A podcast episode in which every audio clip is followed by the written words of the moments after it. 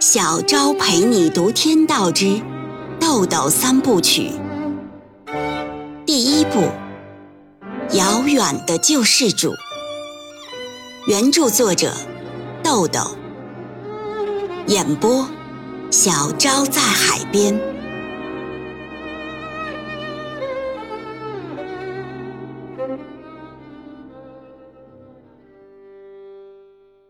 第六十四章，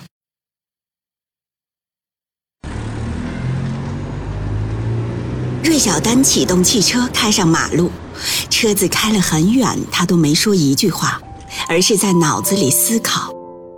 等到汽车上了一条宽阔的车道，这才说道：“嗯，我是刑警，因为怕死而辞职，我做不到。你不该说出来。”你应该知道，拒绝你该是一件多难的事儿。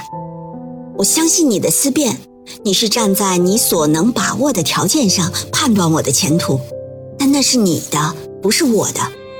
如果我不是我自己的，而是你的，那就不是我爱你了，那是你自己爱你自己，也就没有爱了。丁元英沉默不语，无奈地望着车窗外。这不是一个谁是谁非的问题。不存在价值取向的正确与错误，仅仅是一个价值考量的问题。但是，如果不是站在作为价值立场，而是站在人生价值的立场，又很难说芮小丹的价值观考量不足。如果要用这种价值考量他自己，丁元英没有底气再想下去了。那就不是不足的问题了，而是根本没有。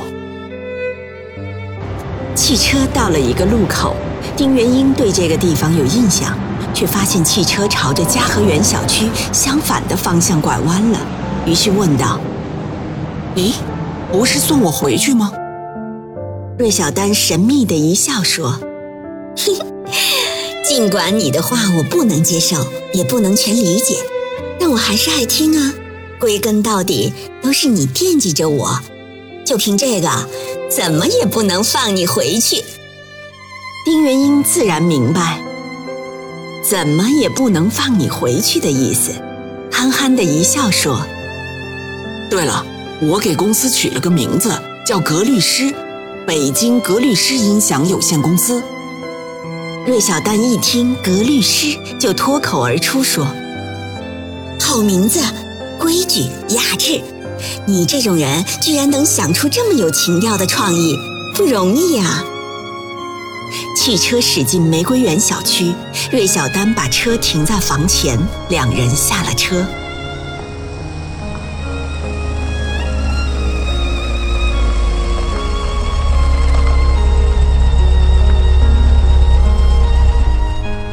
丁元英经过车库的时候，看了一眼车库大门，说。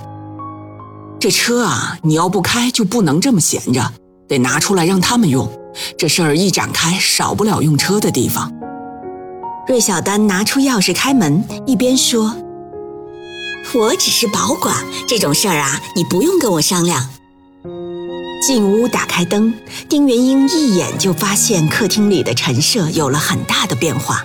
过去墙上的那些本来就不多的小镜框、风景画和装饰物不见了。挂上了两张老式留声机的唱盘，一张是黑色的胶木唱盘，一张是红色的塑胶唱盘。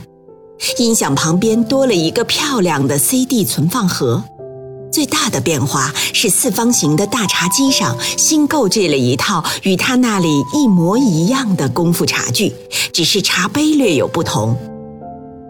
丁元英说：“哟，一个多星期没来。”这么有品位了，芮小丹给他脱下外套挂到衣架上，让他换上棉拖鞋，笑着说：“呵呵，你这是夸我呢，还是夸你自己呢？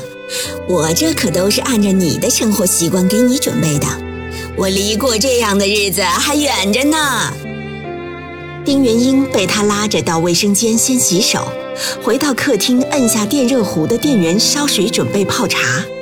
芮小丹把窗帘都拉上，然后打开音响，播放那张《天国的女儿》的唱片。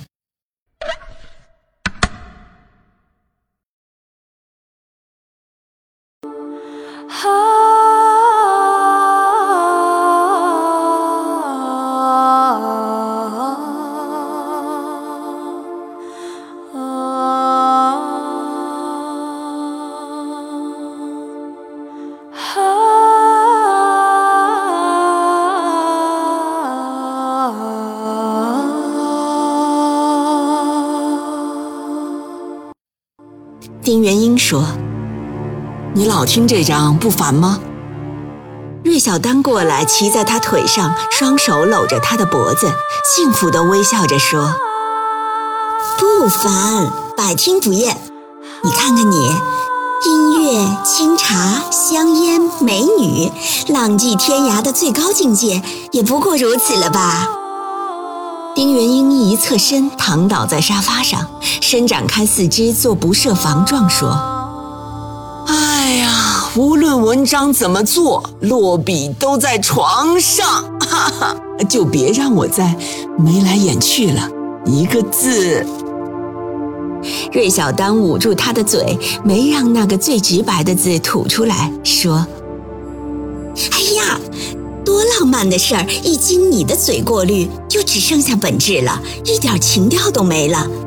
我告诉你，今天你就得眉来眼去。丁元英一伸手说：“给多少钱？”芮小丹说：“五毛，先赊着。”丁元英说：“五毛？你买把菠菜都不够啊！”芮小丹说。那就一分都没了。丁元英说：“呵呵，那还是要吧。”说着，他抱住她，两个人做了一个长长的热吻。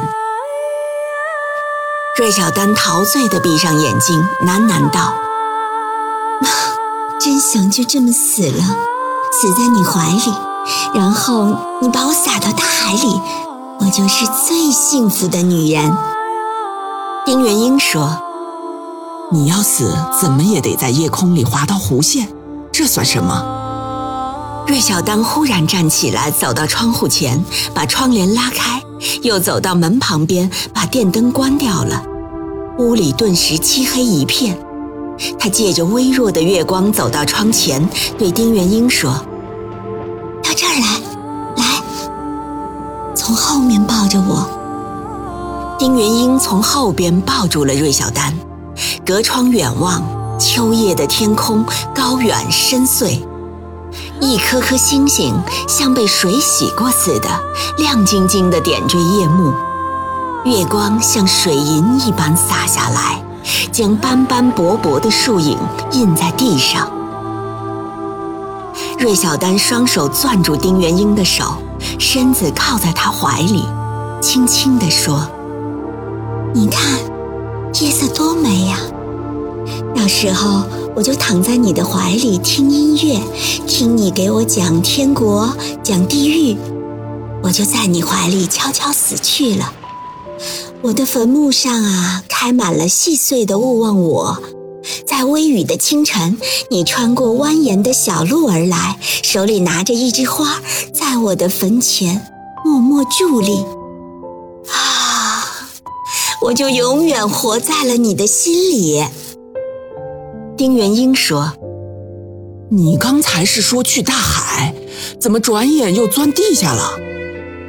芮小丹笑了，想了想说：“啊，不行不行，你还得给我撒海里，那你就伫立在海边吧。”你望着无际的大海，落下了两颗狼狗的眼泪，然后浪迹天涯，又被一个美女给收留了。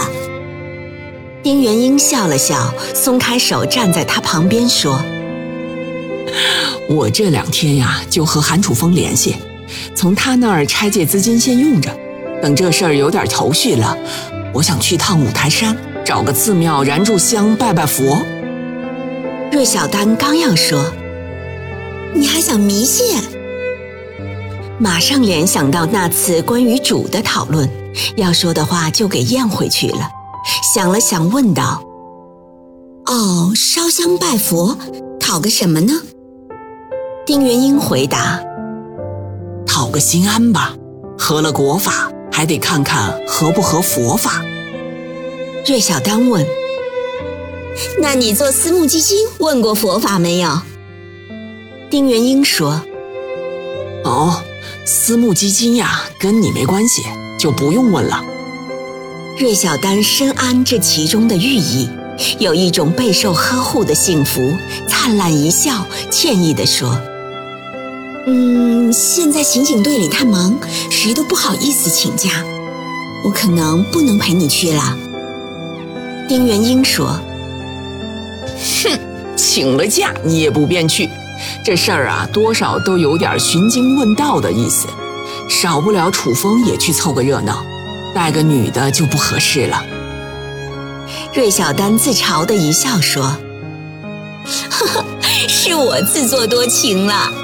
可是我已经说过不能去了，你深深表示一下遗憾不就得了呗？”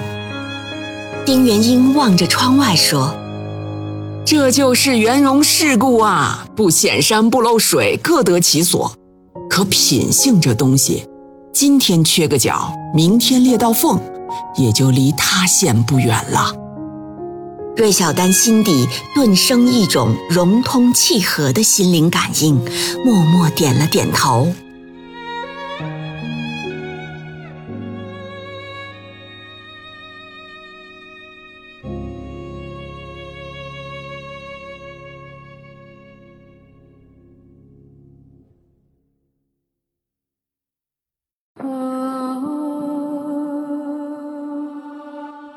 每晚八点。小昭陪你读《天道之豆豆三部曲》，每天更新一集，欢迎您的收听与订阅，我们不见不散哦。